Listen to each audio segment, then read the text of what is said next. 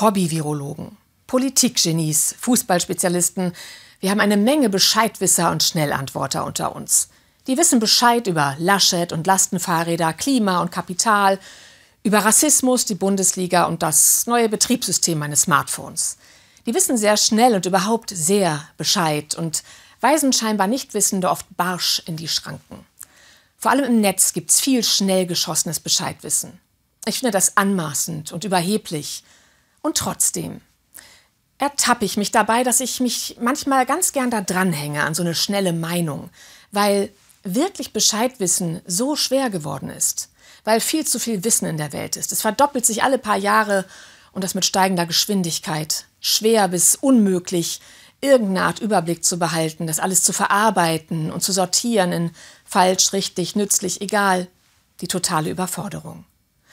Und darum so erleichternd, wenn in diesem ganzen Wissensdickicht einer einfach mal einen Pflock einschlägt und sagt, so, hier lang ist richtig. Nur so schnell geschossen geht es eben oft gar nicht um wirkliches Wissen wollen, sondern um die Lust daran, sich zu profilieren und Empörung zu schüren. In diesen Wochen sind die Nobelpreisträgerinnen und Träger bekannt gegeben worden und die sind in all dem Wissenschaos für mich Orientierungsmarken, Leuchttürme, die einen Teil unserer Wirklichkeit ausleuchten. Wie sich das Klima verändert, sich der Mindestlohn auf den Arbeitsmarkt auswirkt, wie wichtig Meinungsfreiheit für die Demokratie ist und für den Frieden. Nicht mit schnell eingehauenen Pflöcken, sondern hart erarbeitetem Wissen. Oft jahrzehntelang erforscht, experimentiert, gescheitert und nochmal von vorn angefangen. Wirkliches Wissen braucht Zeit und macht Arbeit. Und fängt da an, wo jemand weiß, dass er nicht weiß. Man kann ja nie wissen, steht auf einem Grabstein in Hannover, dem von Kurt Schwitters, dem großen Künstler. Eine der ältesten Weisheiten der Welt. Sokrates wusste, dass wir nicht wissen und meinte damit ja nicht, dass wir nichts wissen, aber dass wir immer hinterfragen sollten, was wir zu wissen meinen. Die Bibel, die geht ja davon aus, dass es noch ganz andere Dinge gibt zwischen Himmel und Erde, viel zu groß für unseren kleinen Verstand. Unser Wissen ist Stückwerk, steht da. Und einer der großen Wissensforscher, Gottsucher und Theologen, Nikolaus von Kues, sagt sogar, je tiefer wir in der Unwissenheit belehrt werden, desto mehr werden wir uns der Wahrheit selbst nähern.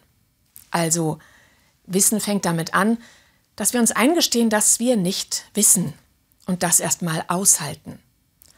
Sonst bleiben wir, um nochmal mit der Bibel zu sprechen, töricht und ohne Verstand, mit Augen, die nicht sehen und Ohren, die nicht hören. Zu wissen, dass ich nicht weiß, heißt, ich urteile nicht mal schnell als eine, die eh schon Bescheid weiß, sondern ich schaue möglichst unverstellt, mit Augen, als hätten sie noch nie gesehen und Ohren, als hörten sie zum ersten Mal und einem Geist, als dächte ich genau dies jetzt zum allerersten Mal. Wissen ist Macht, heißt ein Sprichwort.